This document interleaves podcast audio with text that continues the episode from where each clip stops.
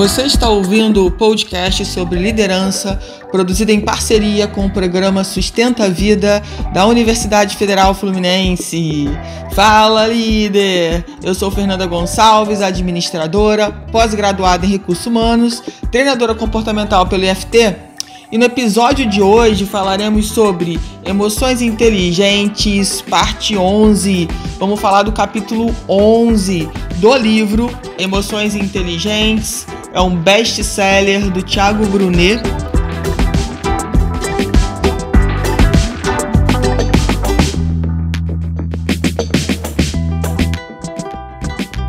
E se você caiu de paraquedas nesse podcast, eu quero te dizer que nos podcasts anteriores eu estou falando dos capítulos anteriores deste livro. Então, se você gostou do assunto, acha que é relevante, é importante para sua vida, assista os podcasts anteriores também. Bom, espero que esse podcast lhe encontre muito, muito, muito bem.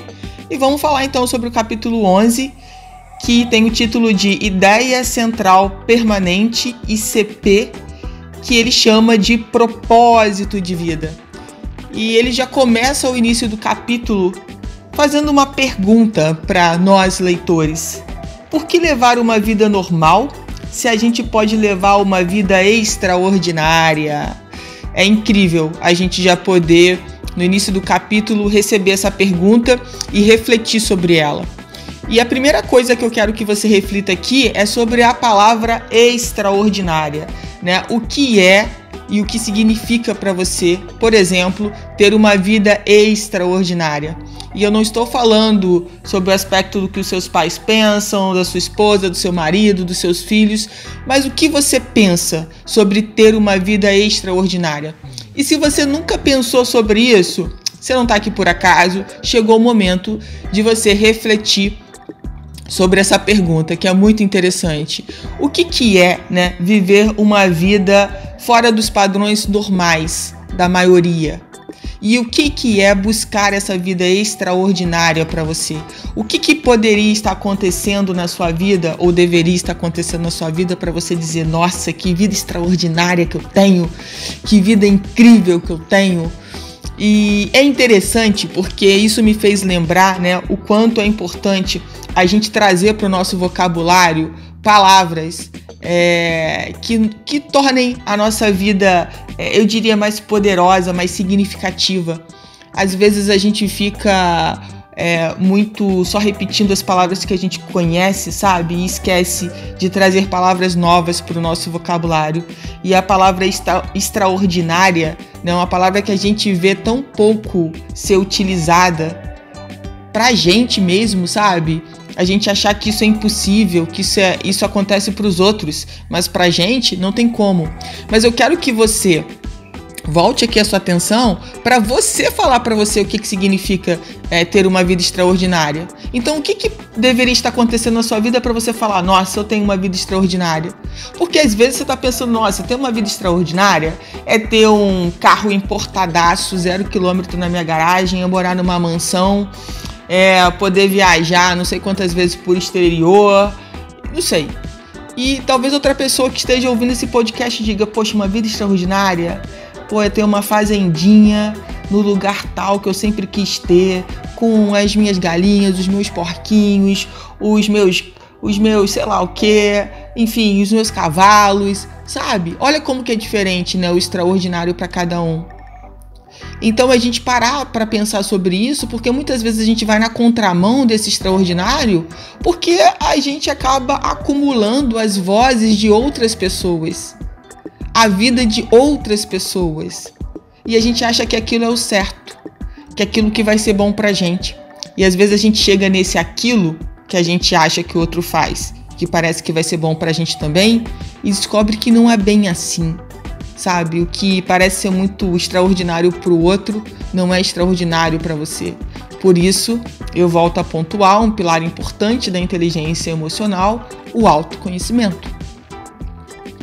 Para você buscar essa vida extraordinária, incrível, incrível é uma palavra que eu uso muito no meu vocabulário, é você primeiro se autoconhecer.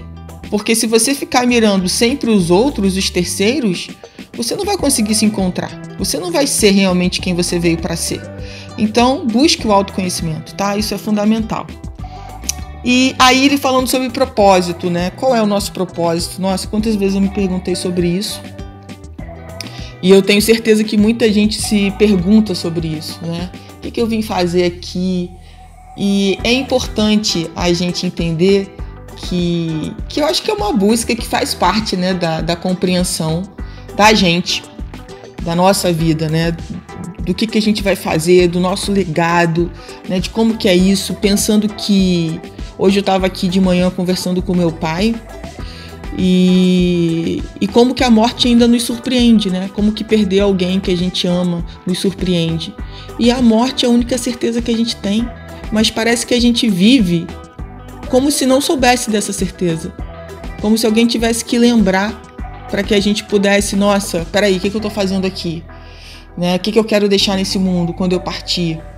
Então, é, eu quero te contar uma história rápida aqui minha, aproveitando que o capítulo do, do livro trouxe isso, para a gente pensar. Eu descobri o meu propósito há muitos anos atrás. Eu não me lembro exatamente o ano, mas eu me lembro exatamente o que eu estava fazendo. É, eu estava dando uma palestra para um, um, grupo de colaboradores de uma escola particular aqui de Nova Friburgo, que é onde eu resido. E quando eu terminei a palestra, eu me senti tão bem, tão feliz, tão em paz, tão. Eu não ganhei nada, tá, gente, para fazer aquela palestra. Fazia parte do meu trabalho no lugar onde eu estava, na instituição onde eu estava. Mas aquilo me trouxe algo dentro de mim que eu falei assim: nossa, é isso que eu quero fazer pro resto da minha vida. É isso que eu amo fazer. E claro que, pelas circunstâncias da vida, isso ficou engavetado. Eu tive essa certeza, essa sensação incrível, sabe, de falar: nossa, quanta coisa legal eu pude plantar aqui hoje, nessas horas, nessa sala, com essas pessoas. E só que aquilo foi engavetado. Né? E anos depois eu tive uma oportunidade de desengavetar aquilo. E que começou lá em 2017 e aí eu não parei mais. Então, eu quero te dizer que talvez você já tenha descoberto qual é o seu propósito, mas por situações, circunstâncias da vida você engavetou ele, como eu engavetei. E se isso já aconteceu, eu quero te pedir para você desengavetar, para você reiniciar esse projeto, esse propósito, sabe? É, o Wendel Carvalho fala né, que propósito é servir. Então, só que servir todo mundo serve, mas qual é o seu servir? E uma das formas de você encontrar isso é o que você faz, que você ama fazer, que ninguém precisa te pagar, que você faz aquilo de graça. Tá muito dentro do seu propósito, se não é o seu propósito de vida. A Paula Abreu fala né, que, que existe nosso propósito primário, que é ser quem a gente nasceu para ser. Então, o que tem a ver com isso? O que, que você faz? Sabe? Que você faz de graça, que ninguém precisa te pagar, que você faz com o maior carinho. Quando a gente começa a pensar sobre isso e fazer algumas perguntas poderosas, é, isso faz a gente começar a pensar né, sobre a nossa caminhada aqui, o que, que a gente já fez, quando que a gente sentiu essa sensação. E isso é importante, gente. E uma coisa que eu quero salientar aqui nesse podcast é que muitas vezes a gente fica achando que o nosso propósito ele precisa ser reconhecido, a gente precisa ganhar bem por ele, então senão ele não é propósito, senão não é isso. Só que o começo, gente, o começo ele é o começo. E todo começo é feito de descobertas, de muitos desafios. E não e, e, obviamente que não, não deve ser tão fácil quanto a gente espera que seja. É claro que a gente precisa treinar nossa inteligência emocional para que ele seja leve. E não para que ele seja sofrido.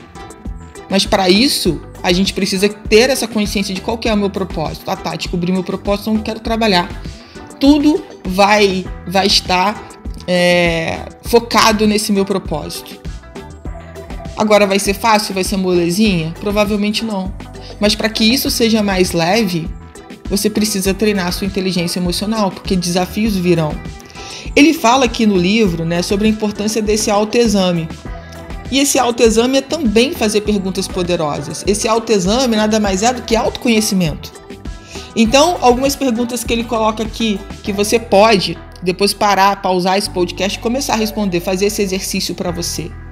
As perguntas que ele faz é: quem sou eu? Aonde eu quero chegar? O que eu preciso para realizar todos os meus sonhos? Qual vai ser o meu legado? Quando eu me for, quem vai se lembrar de mim? Então são algumas perguntas que você pode começar a responder sobre você. Deixa a preguiça de lado, tá? E começa a responder, a pensar sobre isso. E uma outra coisa que eu queria falar sobre o propósito é que a gente acha muitas vezes, né, que esse propósito é, sabe, a gente vai ter um monte de gente para aplaudir a gente. E eu queria te dizer que não fica pensando na quantidade de pessoas que vai dizer que, que você está no caminho certo. Não se preocupa com isso. O que você precisa se preocupar é sobre a sua verdade, no que realmente você acredita. Porque o que os outros vão falar, bem ou mal, você não vai controlar. Você não tem esse controle. Então eu vejo quantas pessoas se encolhendo, quantas, quantas pessoas dando meia volta na vida, voltando a fazer coisas que não gostam, que não querem, porque alguém criticou, porque fez algo e não teve o resultado que gostaria. Muitas vezes nesse livro ele fala sobre treinar. Então, se você se imaginar, por exemplo, se você está meses, anos sem ir numa academia, você não consegue pegar lá, levantar o, o peso mais pesado, sabe? Você precisa ir né, de uma forma gradativa. A mesma coisa é com seu propósito. Por mais que você tenha certeza que é isso, você vai começar a trilhar um novo caminho. E aí a importância do processo de você curtir muito esse aprendizado e não ficar focado só no resultado. Porque se você ficar focado só no resultado, você vai desistir. Ele diz o seguinte aqui, ó. Abre aspas. A gente tem que construir nossa vida em torno do nosso propósito. Fecha aspas. E aí, se até agora a gente já conversou sobre isso tudo e você está pensando assim, Fernanda, não faço a menor ideia. Ou Fernanda, até sei, será que é isso mesmo? Quero aproveitar para te pedir, tá? Para você me seguir no meu Instagram, eu.fernandagonçalves. Quero te dizer que uma das ferramentas que eu aplico, que eu gosto muito, que me ajudou muito nessa questão do meu propósito esse ano, é o mapa de nascimento. Então me segue no Insta para você ter mais informações. E aí, se você ainda está em dúvida, ou ah, me manda mais perguntas aí para para eu poder é, pensar sobre o meu propósito, eu vou ler um trecho aqui, um parágrafo, ok? Para ver se vai te ajudar ainda mais com relação a isso. Abre aspas. O que você mais ama fazer na vida? O que te propicia um forte senso de realização? Esse senso de realização já denuncia propósito. Nada me satisfaz mais do que estar em uma sala de aula treinando pessoas, escrever para você e provocar uma mudança de mentalidade enquanto você lê. Isso é o que me realiza, mais do que ganhar dinheiro, mais do que comer no melhor restaurante do mundo. O meu propósito é o que me traz realização. Fecha aspas. Então, esse parágrafo eu acho que contribui bastante para a gente poder pensar se a gente realmente já reconheceu o nosso propósito e já está trabalhando em cima dele, tá? E aí ele conta depois, no final do capítulo, né, sobre os desafios que nós vamos ter. Né? Primeiro ele fala da questão da dor, que é natural a gente se frustrar, a gente receber calúnia, a gente achar que está fazendo uma coisa legal e, e não ter, né, na verdade, esse feedback das outras pessoas. Então entenda que isso vai ser natural. Lembra que eu falei que não ia ser gostosinho?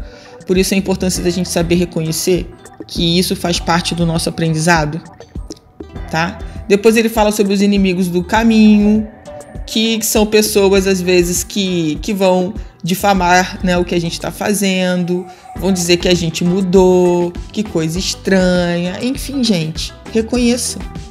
Reconheça que são seus inimigos ou que naquele momento aquela pessoa não está não tá gostando do que ela tá vendo sobre você e tá tudo bem, é um direito dela.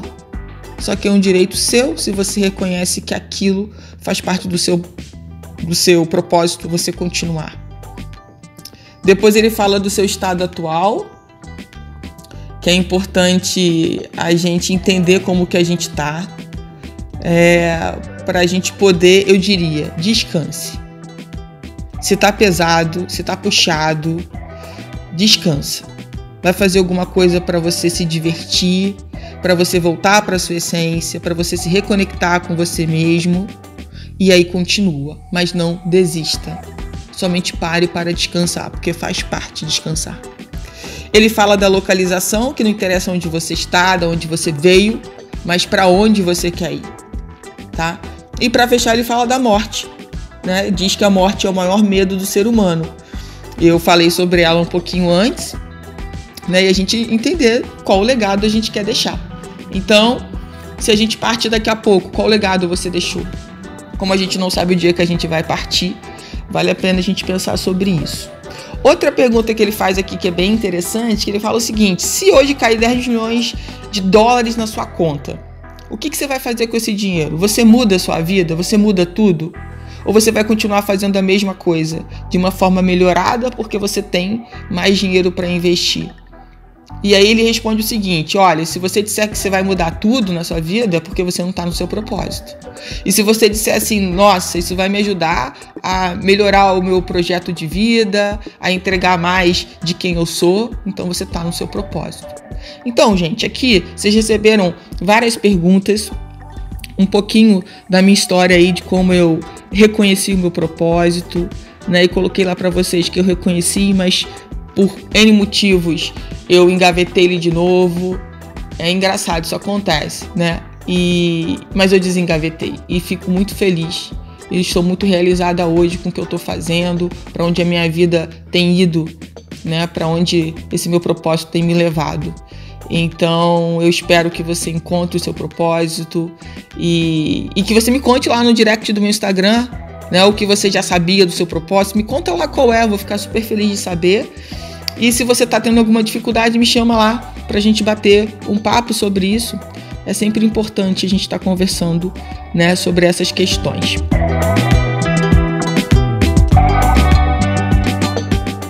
Você ouviu mais um episódio do podcast sobre emoções inteligentes, parte 11 do programa de extensão Sustenta a Vida da Universidade Federal Fluminense.